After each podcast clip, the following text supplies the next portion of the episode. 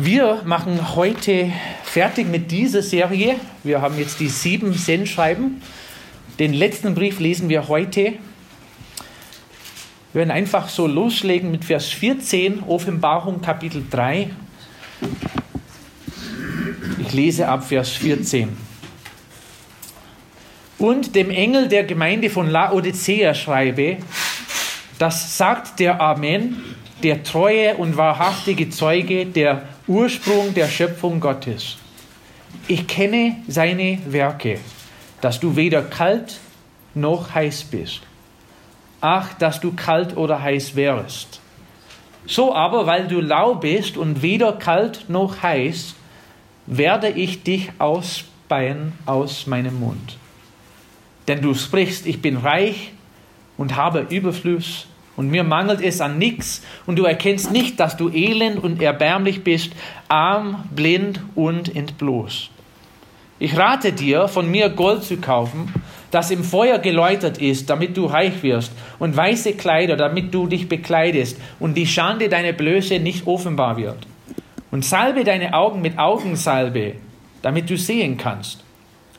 Alle, die ich lieb habe, die überführe und züchtige ich so sei nun eifrig und tue Buße. Siehe, ich stehe vor der Tür und klopfe an. Wenn jemand meine Stimme hört und die Tür öffnet, so werde ich zu ihm hineingehen und das Mahl mit ihm essen und er mit mir. Wer überwindet, dem will ich geben, mit mir auf meinem Thron zu sitzen, so wie auch ich überwunden habe und mich mit, seinem, mit meinem Vater auf seinen Thron gesetzt habe. Wer ein Ohr hat, der höre, was der Geist den Gemeinden sagt. Lass uns zusammen beten. Herr Jesus, ich danke dir für diese letzte Stelle, die wir heute lesen dürfen, aus Offenbarung Kapitel 3. Ich danke dir, dass du immer wieder deine Treue und Gnade und Barmherzigkeit der Gemeinde gezeigt hast. Und wenn wir verstehen, was auch in der Geschichte gelaufen ist, Herr, dass diese alle sieben Gemeinden jetzt nicht mehr da sind, aber trotzdem hast du deine Gemeinde weitergebaut. Und ich danke dir, dass es immer wieder treue Gemeinde geben darf, die versuchen auch treu in der Lehre zu bleiben, die versuchen auch treu in der Praxis zu stehen, die versuchen auch in manchen Ländern auch Verfolgung zu erleiden, ohne irgendwie aufgeben, aufzugeben. Und ich danke dir für die Bilder, die wir in diesen letzten Kapiteln gelesen haben und gesehen haben, Herr, damit wir wissen dürfen, wie wir auch in dieser Welt auftreten können und ein Zeugnis für unseren Herrn Jesus Christus sein können. Ich bitte, dass wir auch heute von dieser Gemeinde in Laodicea was lernen können, was ganz praktisch ist, denn wir sehen auch in unserer Zeit diese Richtung in unseren Gemeinden her. Ich bitte, dass wir ganz heiß brennen werden für den Herrn Jesus Christus und nicht nur so ein laues Leben führen. Im Namen Jesu. Amen. Also letzte Woche haben wir Philadelphia angeschaut, nicht die in Amerika, sondern die in der Türkei. Ähm, das war ja eine interessante Stadt, wo die auch eine Gemeinde hatten, die nicht geschimpft werden müsste. Es war eine treue Gemeinde, hat eifrig gebrannt für den Herrn der hat trotzdem gesagt, also passt gut auf, dass die Sachen gut gehalten werden, die jetzt treu sind und gut bleiben. Aber heute haben wir Laodicea. Ich glaube, jeder kennt ein bisschen was von dieser Gemeinde. Es ist eine sehr bekannte Gemeinde, auch wenn die Stadt nicht so bekannt ist. Damals war Laodicea eine Freistadt, war für den Wollhandel berühmt, war eigentlich eine sehr reiche Stadt, was man auch merkt, wenn man diesen Text liest. Die Gemeinde hat offensichtlich auch viel Geld gehabt. Die haben keine Bedürfnisse gehabt, wo sie äh, in Armut gelitten hat, haben oder sonst, sonst was. Das ist schon öfters, Gefahr, äh, schon öfters der Fall in diesem Bereich, dass es viel Erdbeben gegeben haben. Und diese Stadt ist mehrmals durch ein Erdbeben zerstört, äh, was wir auch letzte Woche gesehen haben. Interessant war in dieser Stadt, die haben so viel Geld gehabt, das erste Mal, wo die Stadt zerstört war, hat der Kaiser seine Hilfe angeboten. Und die Stadt hat gesagt, nein, das wollen wir nicht annehmen, auch wenn der Kaiser viel Geld hat und viel Macht. Wir würden lieber die Stadt selber wieder aufbauen. Und die haben das auch gemacht. Ähm, die Stadt, soweit ich herausfinden konnte, war auch später durch ein Erdbeben zerstört, so um die 178 nach Christus. Und ein sehr bekannter Kaiser hat dann doch die Stadt wieder aufgebaut. Das war Mark Aurel. Und das war mir sehr interessant, weil Regensburg hat auch eine Kaserne, was damals von Mark Aurel gebaut wurde. Ähm, war auch eine wichtige Stadt, weil es ziemlich dicht an Kolosse dran war. Und vielleicht kennt ihr den Namen. Es gibt einen Kolosserbrief, was an diese Gemeinde geschrieben wurde. Manche meinen, dass der Epaphras, der auch öfters erwähnt wurde in Kolosserbrief, dafür verantwortlich war, dass die Gemeinde in Laodicea gegründet wurde. Und wir haben vielleicht einen Tipp oder ein bisschen Info in der Richtung, wenn man Kolosser aufschlägt. Wir werden Kapitel 4, Verse 12 und 13 zusammen lesen. Das ist eine Stelle, wo ein bisschen erzählt wird von Laodicea. Kolosser Kapitel 4, Vers 12. Es grüßt euch Epaphras, der einer der euren ist, ein Knecht des Christus, der alle Zeit in den Gebeten für euch kämpft, damit ihr feststeht, vollkommen und zur Fülle gebracht in allem, was der Wille Gottes ist. Denn ich gebe ihm das Zeugnis, Epaphras, Epaphras dass er großen Eifer hat um euch und um die in Laodicea und in Hierapolis. Da waren drei Städte, die haben so ein Dreieck gemacht. Äh, Laodicea ist so ungefähr 16 Kilometer von Kolosse gewesen und es ist sehr wahrscheinlich, dass Epaphras auch diese Gemeinde gegründet hat. Die Stadt hatte nach einem Erdbeben im Jahr 494 wieder ihre Bedeutung verloren. Heutzutage gibt es Ruine in der Nähe von äh, Denizli. Die türkischen Namen kann ich nicht so gut aussprechen. Aber es ist eine türkische Stadt in der Nähe mit ungefähr 200.000 Einwohnern. Interessant ist, wenn man Kolosserbrief liest, diese Gemeinde wird öfters erwähnt. Und wir schauen jetzt ein paar Stellen. Wir fangen mit Kolosser 2 an und Vers 1. Die zwei Gemeinden sind öfters zusammen erwähnt. Die zwei Gemeinden würden wahrscheinlich gemeinsam betreut von dem Paulus. Ich kann es nicht vorstellen, dass er die Gemeinde in Kolosse besucht hatte, ohne dass er auch vorbeigeschaut hat in der Gemeinde in Laodicea. In Kapitel 2, Vers 1. Ich will aber, dass ihr wisst, welch großen Kampf ich habe um euch und um die in Laodicea und um alle, die mich nicht von Angesicht gesehen haben und das heißt, bis zu diesem Punkt war er noch nicht in den zwei Städten, hatte auch vor, später dorthin zu fahren oder zu gehen. In Kapitel 4, Vers 15, da steht, grüßt die Brüder in Laodicea und den Nymphas und die Gemeinde in seinem Haus. Also nochmal hat er die Leute dort gekannt Manche spezifische Namen würden später erwähnt. Vers 16, das finde ich auch ganz schön. Wenn der Brief bei euch gelesen ist, so sorgt dafür, dieser Brief, was er gerade schreibt, dass er auch in der Gemeinde der Laodicea gelesen wird und dass ihr auch den aus Laodicea lest. Also was kann man aus diesem Vers rausnehmen?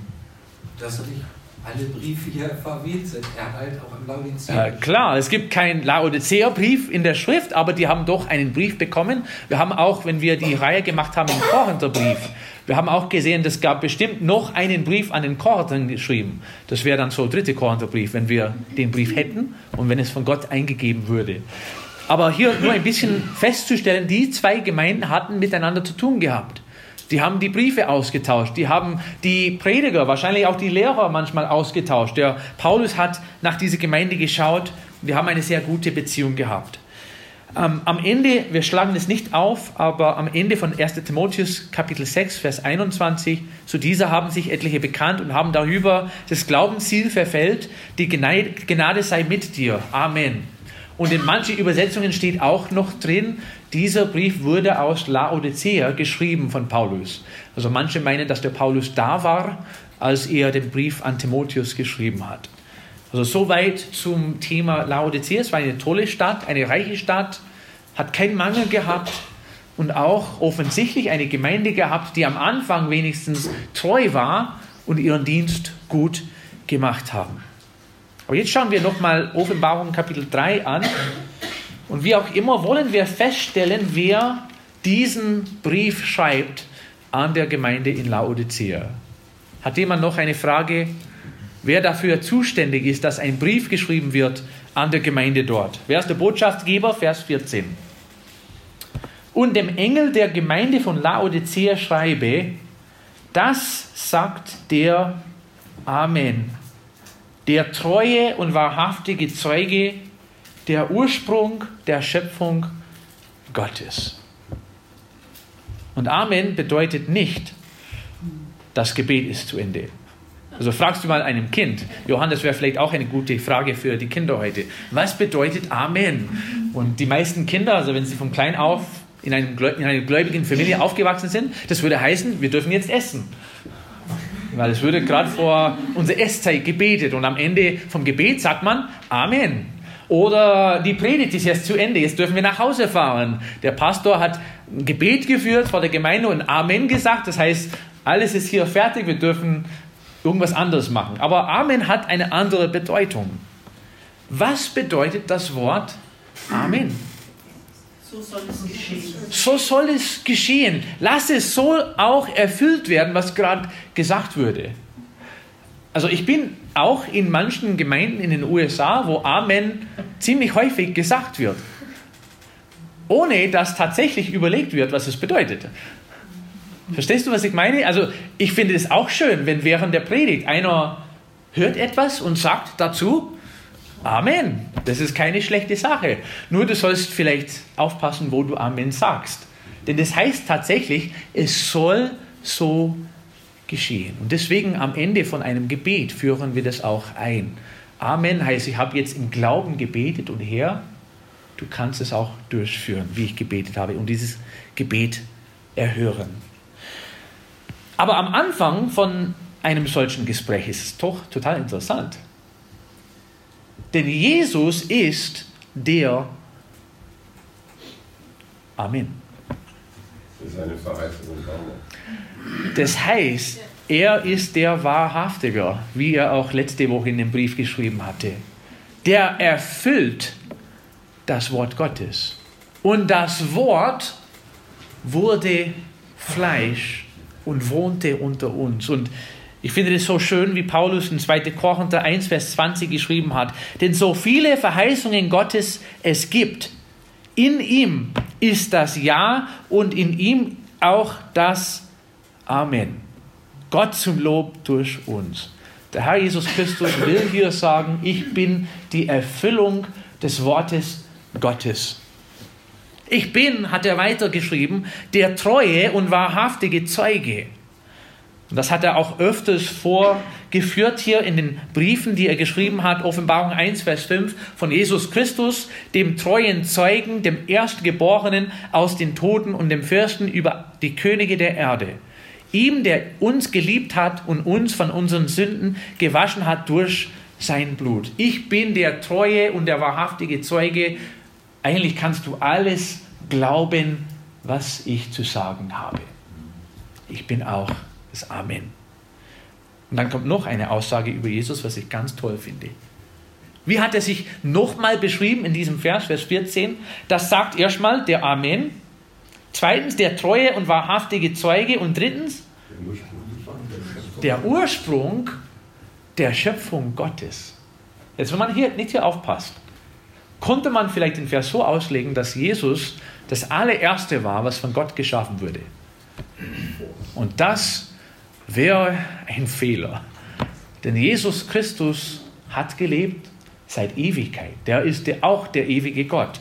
Ursprung der Schöpfung heißt nicht, dass er geschaffen wurde, heißt allerdings, dass er dabei war bei der Schöpfung. In Johannes Kapitel 1 und Vers 1 lesen wir, im Anfang war das Wort. Und das Wort war bei Gott und das Wort war Gott. Und hier ist nichts zu diskutieren, wer gemeint wird.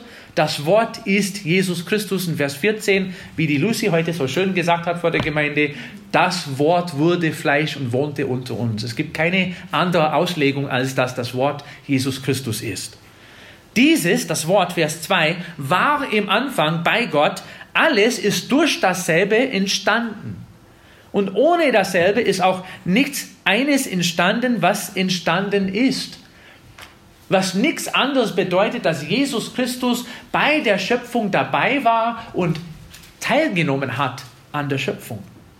Es gibt auch eine sehr wichtige Stelle in Kolosser, was ich ganz interessant finde, denn die Gemeinde in Laodicea hatte auch mal diesen Brief gelesen, was Paulus geschrieben hat an Kolossern. Dieser, schreibt Paulus von Jesus, ist das Ebenbild des unsichtbaren Gottes, der Erstgeborene, der über alle Schöpfung ist. Denn in ihm ist alles erschaffen worden, was im Himmel und was auf Erden ist, das Sichtbare und das Unsichtbare, seien es Throne oder Herrschaften oder Fürstentümer oder Gewalten, alles ist durch ihn und für ihn geschaffen. Und er ist vor allem. Und alles hat seinen Bestand in ihm. Und er ist das Haupt des Leibes, der Gemeinde. Er, der, der Anfang. Und jetzt haben wir das gleiche Wort wie Ursprung hier in Offenbarung Kapitel 3. Er ist der Anfang, der Erstgeborene aus den Toten, damit er in allem der Erste sei. Jesus Christus ist der Schöpfer. Und er will hier, dass die Gemeinde 100% versteht, wer schreibt. Ich bin das Amen. Ich bin der treue und wahrhaftige Zeuge. Ich bin der Ursprung der Schöpfung Gottes. Ich habe es verursacht. Ich bin Jesus Christus. Nochmal seine Macht, seine Autorität festzustellen, denn die Botschaft, die jetzt kommt, ist eine traurige Botschaft. Vers 15. Ich kenne deine Werke und ohne Ausnahme hat Jesus an jeder Gemeinde geschrieben, ich kenne deine Werke. Und was waren die Werke von der Gemeinde in Laodicea?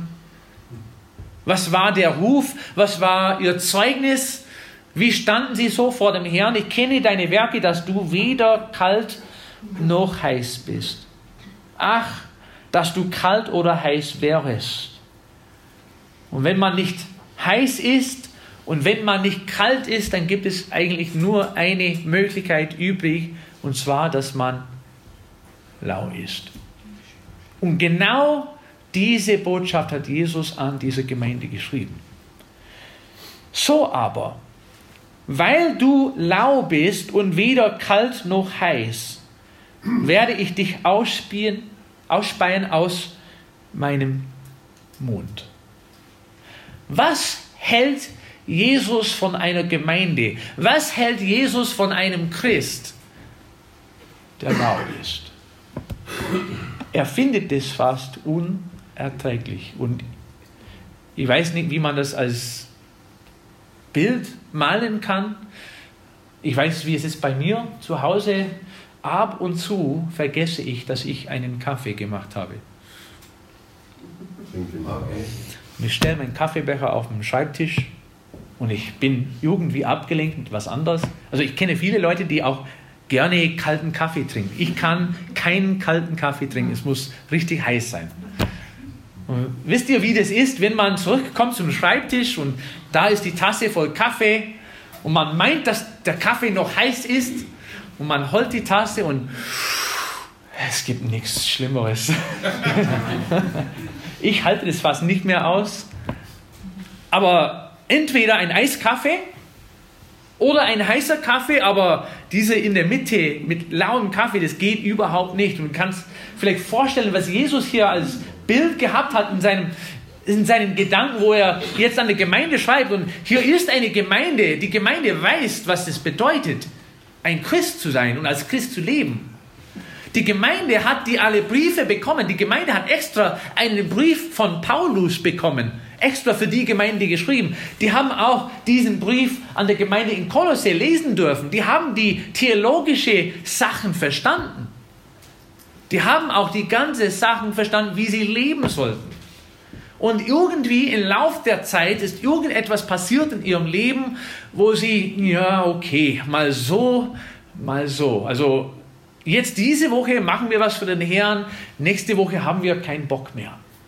Diese Woche versuchen wir treu dem Herrn zu dienen und nächste Woche, weißt du, wir haben keine Zeit. Es ist so viel dazwischen gekommen und irgendwie hat diese Gemeinde immer wieder Ausreden gehabt, warum sie nicht so brennend in ihrem Eifer für den Herrn da waren. Und Jesus hat die Werke gekannt. Er hat die Herzen anschauen können und er hat gesagt, ich würde lieber natürlich, dass ihr heiß wärt. Aber ich würde auch lieber, wenn ihr kalt wäret, dann weiß man wenigstens, wo ihr steht. Dann weiß man auch außerhalb von der Gemeinde, wo ihr steht. Aber wenn man so mal so oder mal so ist, dann ist es richtig schwierig zu wissen, was da los ist und wo das Problem ist. Also lieber kalt, entweder gar nichts mit dem Herrn machen oder brennen für den Herrn was machen, lieber kalt oder lieber heiß, aber dieses in der Mitte stehen und wanken. Und wir haben jetzt auch ein schönes Bild im Alten Testament, wo der Elias vor dem Volk Israel stand und hat gesagt, wie lange wollt ihr so zwischenpendeln? Entweder ganz für den Herrn oder gar nicht. Und Jesus schreibt jetzt an diese Gemeinde und sagt, das ist ein Mangel in eurer Gemeinde. Ihr lebt ein laues Leben und das kann ich nicht ertragen. Weil du lau bist und weder kalt noch heiß, werde ich dich ausspeien aus meinem Mund. Woran lag das, dass sie so lau waren? Die lesen wir in Vers 17 oder ab Vers 17. Und wenn ich Verse 17 und 18 lese, ich sehe hier ein Problem mit der Selbsteinschätzung, oder? Und da haben wir immer auch unsere eigenen Probleme. Wenn wir sagen, ich glaube, es geht mir jetzt gut. Lesen wir. Denn du sprichst, ich bin reich und habe Überfluss. Und das war ja wohl der Fall bei dieser Gemeinde. Die haben keinen Mangel gehabt am Geld. Und die haben bestimmt die wollen Händler auch in der Gemeinde gehabt, die gut verdient haben. Die Gemeinde wurde gut finanziell unterstützt. Die haben keine finanziellen Probleme gehabt in der Gemeinde. Und vielleicht dadurch haben sie gesagt, was auch viele heutzutage sagen, der Herr hat uns so gesegnet, das muss ein Zeichen sein, dass wir alles hier richtig machen. Aber finanzielles Segen heißt nicht unbedingt, dass alles richtig läuft. Pass gut auf, es gibt auch viele reiche Menschen in der Welt, die überhaupt nichts mit Gott zu tun haben. Und das heißt nicht, dass Gott bestätigt das alles, was die machen. Natürlich kann Gott auch segnen mit Geld. Aber das ist kein Grund zu sagen, jetzt deswegen darf ich sagen, dass mein Leben alles in Ordnung ist. Du sprichst, ich bin reich und habe Überfluss und mir mangelt es an nichts. Und vielleicht haben sie das auch geistlich gemeint, wie die Pharisäer damals. Also wir kennen das Wort Gottes. Hey, guck mal, wir haben mal einen Brief von Paulus bekommen. Wie viele Gemeinden haben sowas? Wir stehen ja richtig gut da. Und uns mangelt es an nichts. Die Beziehung zum Herrn ist genauso, wie es sein soll, nur ja, morgen habe ich wieder keine Zeit. Die haben richtig ein Problem mit der Selbsteinschätzung gehabt. Und dann wieder Vers 17. Du erkennst nicht, wie es tatsächlich ist, dass du elend und erbärmlich bist, arm, blind und entblößt. Es gibt ja eine sehr berühmte Märchen, Märchen, oder? Von einem Kaiser, der irgendwas machen lassen hat. Wie heißt, wie heißt diese Geschichte? Kaisers neue Kleider. Kaisers neue Kleider, The Emperor's New Clothes. Und der meinte, der ist voll schön bekleidet, gut bekleidet. Dann draußen stand er, hat gemeint, jeder schaut mich an, weil ich so toll hier dastehe. Und hat überhaupt nicht kapiert, was da los war. Und so war es auch in dieser Gemeinde. Wir meinen, wir sind ja toll, wir lieben für den Herrn. Der Herr hat uns sogar gesegnet und alles gegeben, weil wir es verdient haben, weil die Beziehung zum Herrn so richtig geführt wird. Und die haben nicht verstanden, wie lau und wie schlimm das war in der Gemeinde. Da hat Jesus auch eine Lösung gegeben, eine schöne Lösung, Vers 18. Ich rate dir, von mir Gold zu kaufen, das im Feuer geläutert ist, damit du reich wirst. Hey, Laodicea, ihr meint, ihr seid reich, weil ihr Geld habt, aber ich rede hier von einem anderen Geld, wovon ihr noch nicht verstanden habt und kapiert habt. Kauf von mir Geld, ein himmlisches Geld. Und es erinnert mich an die Stelle, wo Jesus gesagt hat, ihr sollt nicht Schätze sammeln auf Erden, wo die Motten und der Rost sie fressen und wo die Diebe nachgraben und stehlen, sammelt aber viel mehr Schätze im Himmel, wo weder die Motten noch der Rost sie fressen und wo die Diebe nicht nachgraben und stehlen. Denn wo euer Schatz ist, da wird auch euer Herz sein. Und vielleicht ist es auch ein Problem gewesen in dieser Gemeinde. Die haben zu sehr sich auf ihr eigenen Geld und Besitz dann vertraut und nicht mehr auf Gott, seine Sachen. Ist es eigentlich das Gegenteil von Smyrna? Was hat Jesus der Gemeinde in Smyrna geschrieben? Ich kenne deine Werke und deine Drangsal und deine Armut. Du bist aber reich. Also die Gemeinde hat gemeint, wir haben nichts. Und Jesus hat geschrieben, es ist egal, was ihr an Finanzen habt. Ihr habt alles, denn ihr habt mich. Und jetzt schreibt ihr an diese Gemeinde, ihr meint, ihr habt alles, was ihr braucht. Aber etwas fehlt bei euch. Und ich rate euch, mein Gold zu kaufen. Was kommt noch als Vorschlag hier, was die machen können in der Gemeinde? Ich rate, von, ich rate dir, von mir Gold zu kaufen, das im Feuer geläutet ist, damit du reich wirst. Und weiße Kleider, damit du dich bekleidest und die Schande deiner Blöße nicht offenbar wird. Also du sollst meine Kleider anziehen, nicht die tolle Klamotten, die du vielleicht bei H&M kaufen kannst oder C&A in der Gemeinde, C&A oder die alle tolle Laden, die es gibt. Also ich rede hier von geistlichen Kleider, die du kaufen sollst. Meine Kleider, Kleider der Gerechtigkeit, die brauchst du unbedingt, damit du nicht bloß dastehst. Und salbe deine Augen mit Augensalbe, damit du sehen kannst. Und wie schön ist es, dass Gott immer wieder eine Gelegenheit anbietet, Buße zu tun und auf den richtigen Weg zu kommen. Vers 19 gehört auch dazu, was wir vielleicht nicht so gerne lesen. Alle, die ich lieb habe, die überführe und züchtige ich. So sei nun eifrig und tue Buße. Wer mag gezüchtigt werden?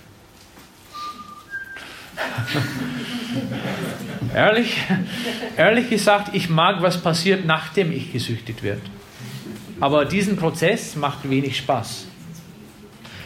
Aber wenn wir Kinder Gottes sind, schreibt Gott immer wieder in seinem Wort, ich habe die Aufgabe, meine Kinder zu züchtigen. Und das Ziel ist nicht, dass sie irgendwas Böses erfahren in ihrem Leben. Das Ziel ist eigentlich, dass ihr Buße tut und zurück zu Gott finden. Und das ist schön. Was hat er gesagt? Alle, die ich lieb habe. Was kann man so zwischen die Zeilen hier lesen? Dass er die trotzdem liebt. Gemeinde Laodicea. Ich würde viel lieber, dass ihr entweder kalt seid oder heiß seid, ihr seid aber lau. Also das kann ich nicht lange ertragen, aber ich liebe euch trotzdem. Und ich biete euch nochmal die Möglichkeit an, den Weg mit mir herzugehen. Tu Buße, kauf mein Gold, tu diese Augensalbe auf eure Augen und kauf von mir weiße Kleider. Vers 20. Interessant ist, dieser Vers wird hier an eine Gemeinde geschrieben. Und wie oft habe ich auch diesen Vers im Kontext eine, einer evangelistischen Predigt gehört?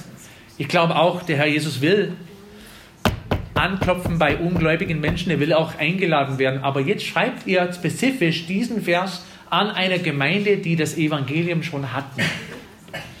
Siehe, ich stehe vor der Tür und klopfe an. Traurig ist, dass er noch draußen war. Traurig ist, dass er nicht direkt in der Gemeinde war. Der musste anklopfen, aber der hat gesagt, ich stehe vor der Tür und ich will wieder heim. Ich klopfe an, wenn jemand meine Stimme hört und die Tür öffnet, so werde ich zu ihm hineingehen und das Mahl mit ihm essen und er mit mir. Die Gemeinschaft, die jetzt unterbrochen ist mit der Gemeinde, kann wieder in Ordnung gebracht werden. Ich muss ehrlich sagen, es gab ein paar Gemeinden, wo sie auch Probleme hatten, wo es fast so geklungen hat, als ob die nur wenig, nur geringe eine Chance hatten, das in Ordnung zu bringen. Hier in dieser Gemeinde sieht man, dass die Möglichkeit immer noch da ist, eine vollkommene Beziehung und Gemeinschaft mit dem Herrn Jesus Christus zu genießen. Und was ich hier ganz schön finde, der Herr verhält sich hier als Gentleman. Was tut er nicht in diesem Fall? Er schließt die Tür nicht zu. Er schließt die Tür nicht zu, der haut nicht auf die Tür, er schreit nicht, er tretet nicht gegen die Tür, der sagt einfach, ich will wieder rein. Ich will wieder rein. Darf ich wieder mal zu euch reinkommen und Gemeinschaft mit euch führen? Ich will wieder rein. Und schön ist, dass auch in einer solchen Gemeinde, die ihren Weg verloren haben, dass der Herr Jesus Christus gesagt hat, ich will mit euch wieder auf den richtigen Weg gehen. Lad mich wieder ein. Wer überwindet, dem will ich geben, mit mir auf meinem Thron zu sitzen, so wie auch ich überwunden habe und mich mit meinem Vater auf seinem Thron gesetzt habe. Das werden wir eigentlich auch in meiner nächsten Bibelstunde anschauen mit dem äh, tausendjährigen Reich, wo auch Christen regieren dürfen mit dem Herrn Jesus Christus. Aber die Möglichkeit ist da, die Gemeinschaft wieder aufzubauen. Vers 22, wer ein Ohr hat, der höre, was der Geist den Gemeinden sagt. Und ich möchte heute mit einem Vers aus Römer Kapitel 15 schließen. Vielleicht stellst du heute die Frage, warum schauen wir immer wieder solche Briefe an? Sind manche sehr negative Sachen auch drin. Warum ist es wichtig, immer wieder die alten Gemeinden anzuschauen? Es gibt in Römer Kapitel 15 einen tollen Hinweis darauf, warum wir immer wieder uns mit dem ganzen Wort Gottes beschäftigen sollen. Römer 15, Vers 4. Denn alles, was zuvor geschrieben worden ist, wurde zu unserer Belehrung zuvor geschrieben, damit wir durch das Ausharren und den Trost der Schriften Hoffnung fassen. Gott hat uns die alle Berichte gegeben, damit wir Hoffnung fassen. Und vielleicht schauen wir in unserem inneren Menschen hinein und wir sehen, dass auch in unserem Leben es lau geworden ist. Wir haben eine Hoffnung, die Beziehung wieder in Ordnung zu bringen. Vielleicht schauen wir in unserem Herzen hinein und wir sehen, wir haben ja auch die erste Liebe verlassen wir haben eine Hoffnung, dass wir auch wieder die ersten Werke tun können. Ich finde es sehr schön, dass der Herr Jesus Christus sieben Briefe geschrieben hat, die nicht nur für die Gemeinden bestimmt waren, sondern auch für uns. Und wer ein Ohr hat, der höre, was der Geist den Gemeinden sagt. Lasst uns zusammen beten.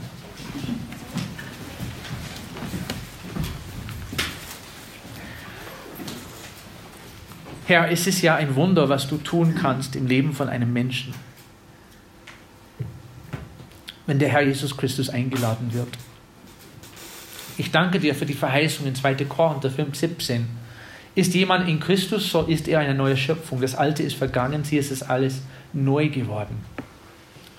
Du nimmst uns als gebrochene Teile, du richtest uns wieder auf, du machst uns neu von innen nach außen Du gibst uns eine Hoffnung, neue Perspektiven. Du gibst uns ein neues Leben in Jesus Christus. Und trotzdem befinden wir uns manchmal in einer Stelle in unserem Leben, wo wir einfach lau sind.